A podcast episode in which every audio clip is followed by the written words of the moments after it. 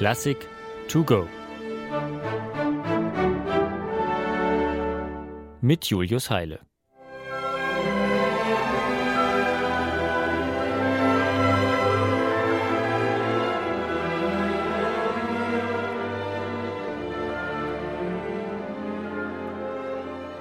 Ach ja, bei Rachmaninow kann man wirklich baden. Baden im Luxussound des spätromantischen Orchesters und im Fluss herrlich ausladender Melodien. Oder, wie der Kollege Richard Strauss spöttelte, Baden in gefühlvoller Jauche.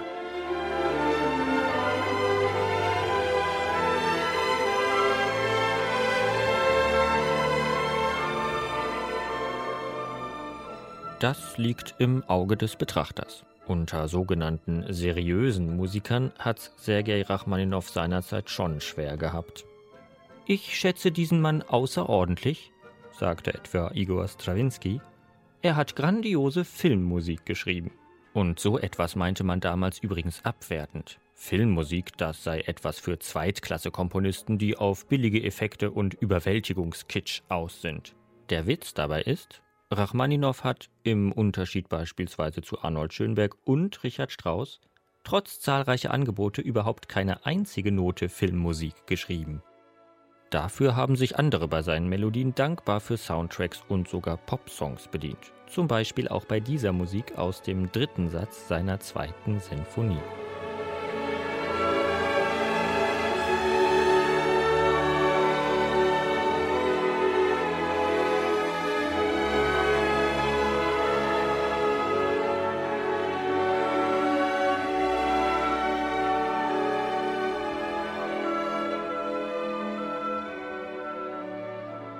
Zum Glück haben sich die Zeiten gewandelt.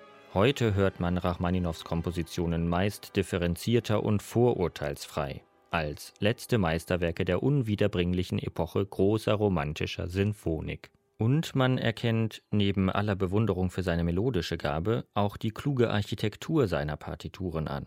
Zum Beispiel sei die zweite Sinfonie genannt. Da startet Rachmaninow gar nicht kitschig, mit einer dunklen Tonfolge, die nichts weniger als eine Art Keimzelle des ganzen Werkes ist.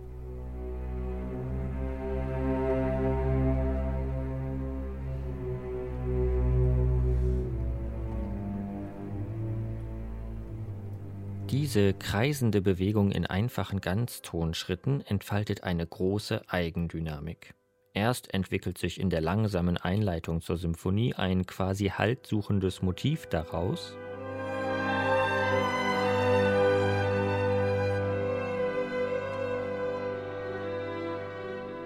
Wenig später dann das Auf und Ab des Allegro-Themas des ersten Satzes.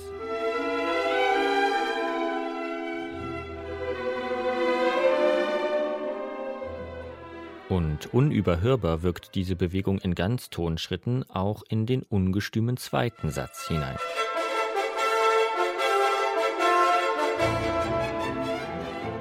Im Zentrum dieses zweiten Satzes steht sogar ein sogenanntes Fugato, eine diffizile Form für ausgesprochen intellektuelle Komponisten.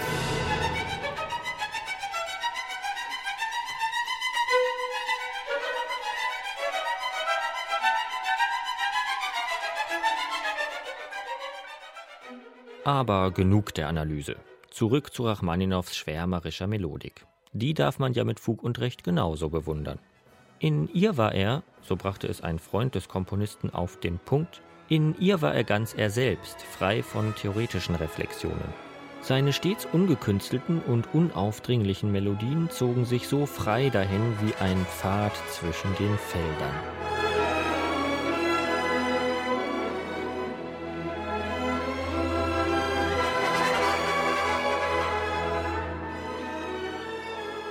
Diese Freiheit muss Rachmaninow im Jahr 1907, als er mit der Arbeit an der zweiten Sinfonie begann, umso intensiver empfunden haben. Die politischen Unruhen im zaristischen Russland weit hinter sich lassend, fand er damals in Dresden das richtige Umfeld, um sich von einem tief sitzenden Schock loszukomponieren. War seine erste Sinfonie zehn Jahre zuvor beim Publikum komplett durchgefallen, so brachte die zweite den erhofften Triumph und bewahrte Rachmaninow als einem der größten russischen Sinfoniker aller Zeiten ein ewiges Andenken.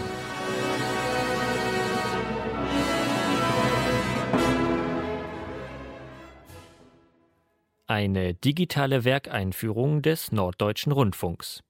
Weitere Folgen finden Sie unter ndr.de-classic to go.